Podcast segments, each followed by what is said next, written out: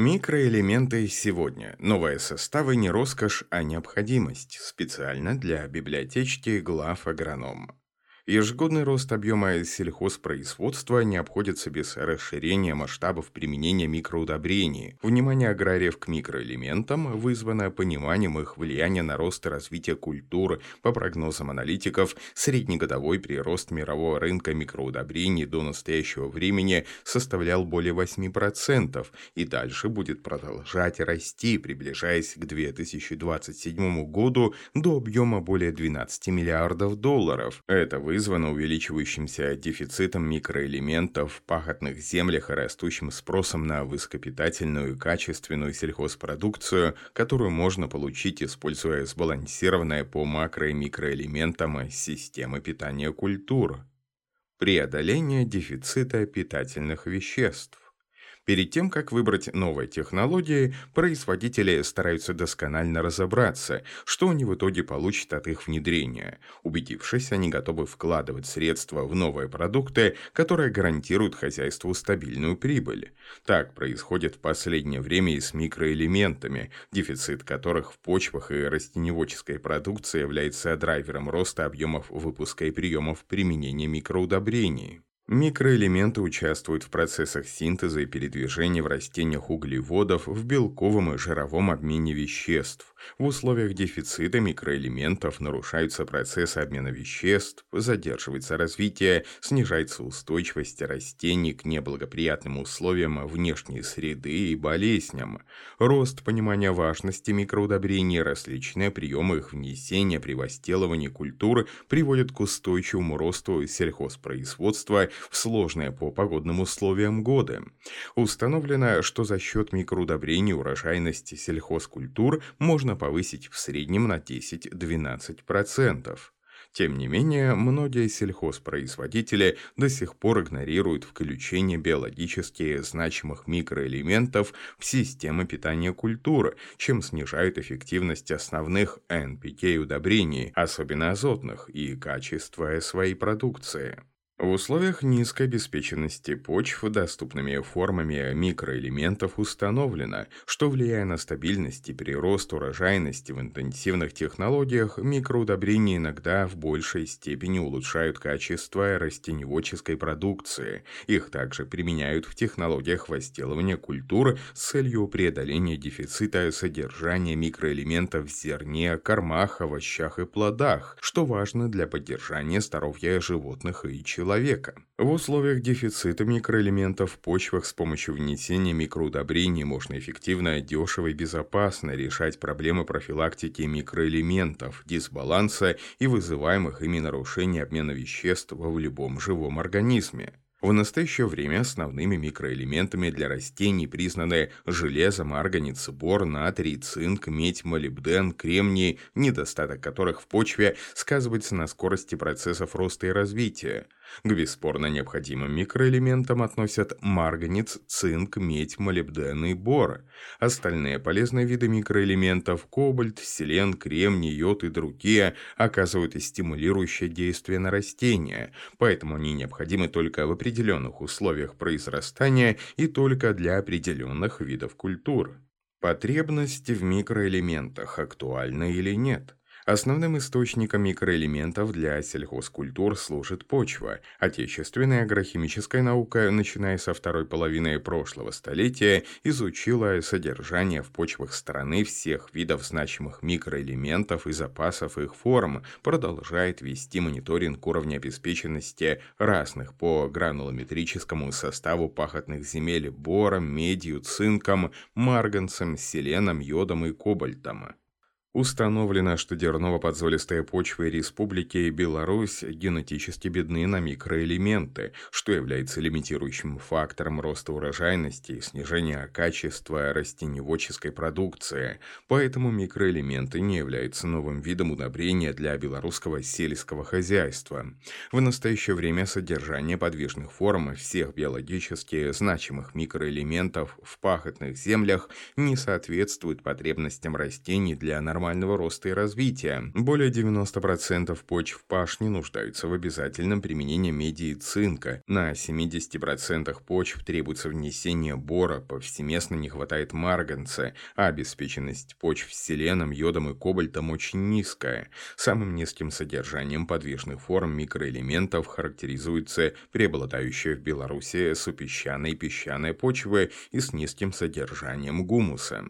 В сравнении с макроудобрениями, дозы микроудобрений в предпосевную обработку семян в почву и некорневой подкормки на разных стадиях развития культуры значительно ниже, что требует высокой точности их дозирования и равномерного внесения. Отечественные ученые разрабатывают новые формы и составы микроудобрений и наноудобрений, включающие бор, марганец, медь, цинк, кобальт, молибден, селен, йод и другое для некорневой подкормки растений, обработки посевного материала. Микроэлементы обязательно включаются в состав новых форм азотных и комплексных удобрений под основные сельхозкультуры в соответствии с их биологическими потребностями. Возрастающую роль микроэлементов в современных условиях ученые-агрохимики объясняют и снижением содержания именно подвижных форм микроэлементов в почвах, что связано с отрицательным балансом их поступления, известкованием кислых почв, постоянным выносом микроэлементов урожаями, невнесением микроудобрений в почву, снижением содержания гумуса в почвах. Восполнить дефицит микроэлементов на полях в ближайшее время не получится, так как они интенсивно используются в сельском хозяйстве. Важным источником поступления некоторого количества биологически значимых микроэлементов почвы и пашни служит периодическое внесение подстилочного навоза, которое в среднем по хозяйствах Республики Беларусь составляет 10-12 тонн на гектар пашни а с одной тонны подстилочного навоза 75% влажности в почву возвращается около 100 граммов марганца, около 60 граммов цинка, 10 граммов меди, 3,5 грамма бора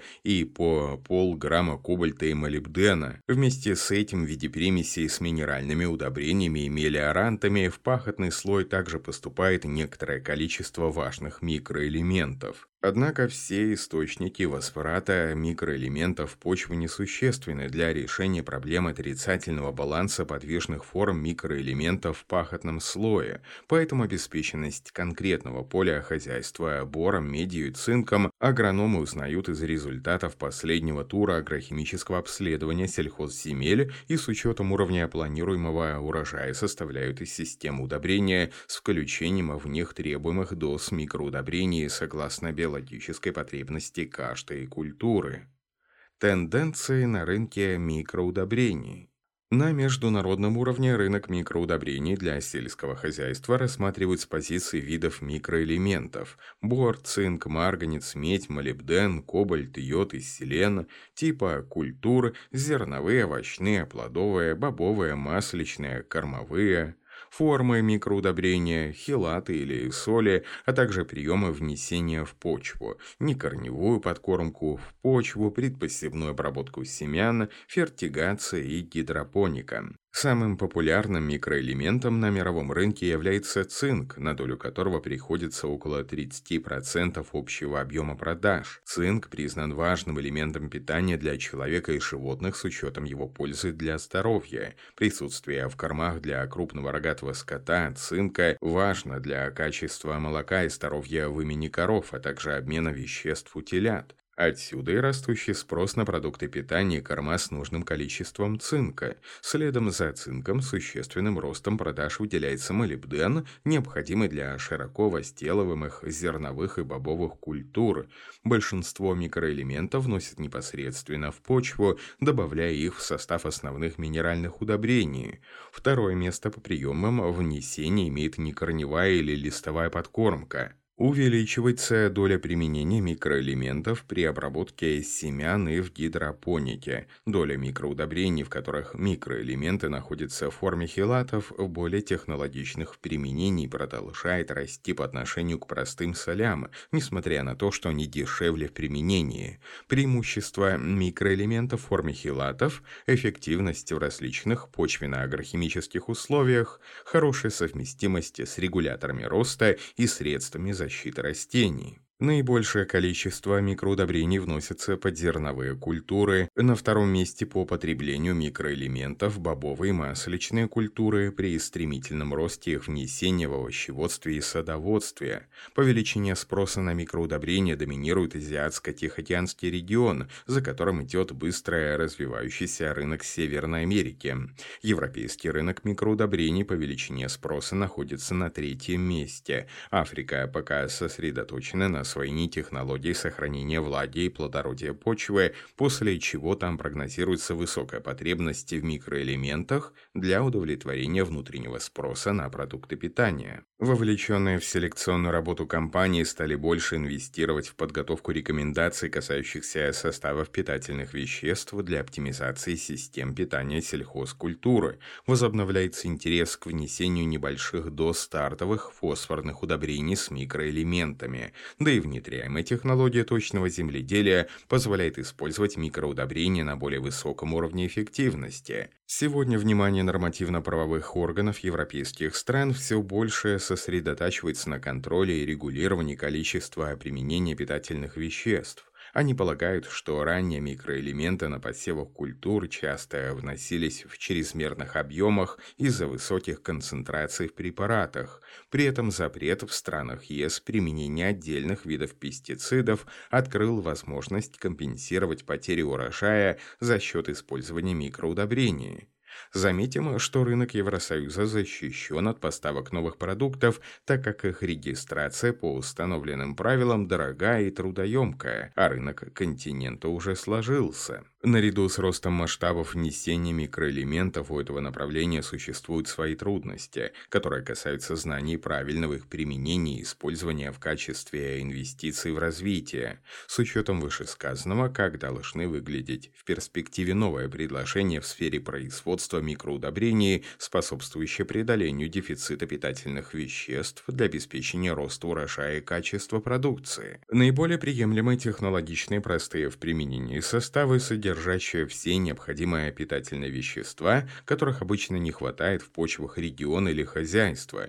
Целесообразным направлением является производство и применение твердых и жидких комплексных удобрений, обогащенных микроэлементами, в которых соотношение питательных веществ соответствует потребностям конкретных видов культур. Невозможно обойти тему тесной связи растеневодства и животноводства. При переводе на круглогодичное стойловое содержание коровы потребляют только консервированная корма, в которых наблюдается недостаток микроэлементов и витаминов, так как большую часть выращиваемых в республике кормов получают на почвах, низкообеспеченных микроэлементами.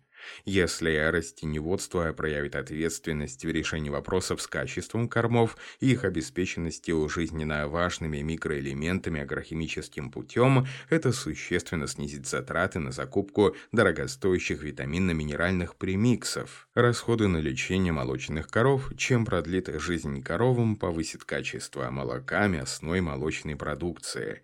Известно, что в обогащенных с помощью микроудобрений кормовых культурах микроэлементы находятся находится в легкоусваиваемой органической форме, благодаря чему достигают кишечника животного в неизменном виде, имеют высокую стабильность и биодоступность при разных уровнях pH, не проявляют антагонизма при всасывании.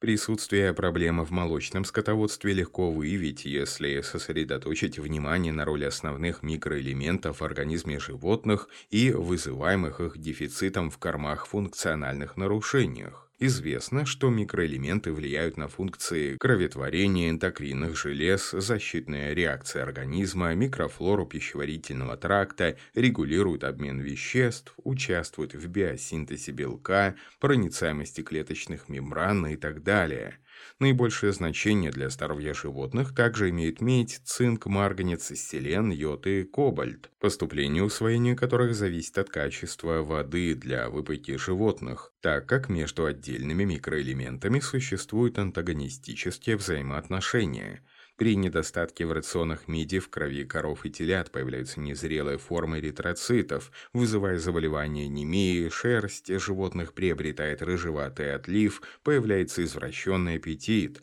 Самым эффективным приемом повышения концентрации жизненно важных для животных микроэлементов в кормовых культурах до оптимальных значений является некорневая подкормка посевах с соответствующими видами микроудобрений в определенные фазы роста и развития растений в установленных установленных отечественной наукой дозах. При этом одни виды микроэлементов больше накапливаются в репродуктивной части урожая, зерне, а другие – вегетативной массе. Следует учитывать, что от некорневой подкормки вегетативной массе и зерне наиболее активно повышается содержание таких микроэлементов, как кобальт, молибден, йод и селен. В связи с высокой кумулятивной способностью данных микроэлементов их дозы вне корневой подкормки кормовых культур должны быть следующими. Молибдена 10-30 граммов на гектар, кобальта 20-30 граммов на гектар, селена 10-20 граммов на гектар, йода 50-75 граммов на гектар в форме йодистого калия. Менее значительно после обработки растений возрастает концентрация меди цинка, а содержание марганца в растениях после некорневых подкормок не изменяется, так как на его поступление в растениях больше влияет кислотность почвы и содержание обменной формы марганца в почве. Напомним, что оптимальное содержание в растениях и кормах цинка и марганца находится в пределах 20-60 мг на килограмм сухой массы. Оптимальное содержание меди в корме для животных составляет 5-10 мг на килограмм сухого вещества. Оптимальная концентрация кобальта в кормах для КРС должна составлять от 3 до 0,9 мг на килограмм. Заметим, что поступлению кобальта в растения мешает медь, марганец и цинк, поэтому с целью обогащения растений кобальтом этот вид микроудобрения следует применять раздельно. Широкое распространение заболеваний человека и животных эндемическим зобом на территории Беларуси объясняется весьма низким содержанием йода во всех объектах природной среды. Ряд исследователей отмечает положительное действие йодного микроудобрения на урожайность культур, которое больше проявляется в неблагоприятные по метеоусловиям года и на известкованных почвах. Большая аккумуляция йода в растениях способствует преимущественно белковый характер обмена веществ у бобовых по сравнению со злаками, где преобладает углеводный тип метаболизма. На основании многочисленных экспериментов установлено, что потребности животных в йоде в зависимости от вида и возраста колеблется от 0,4 до 1,5 мг в сутки, а оптимальное содержание в травяных кормах составляет от 4 до 1 мг на килограмм, к чему следует стремиться становиться агрономом, используя агрохимический путь повышения содержания йода в кормовых культурах. Текст начитал диктор Михаил Воробьев специально для библиотечки глав агронома.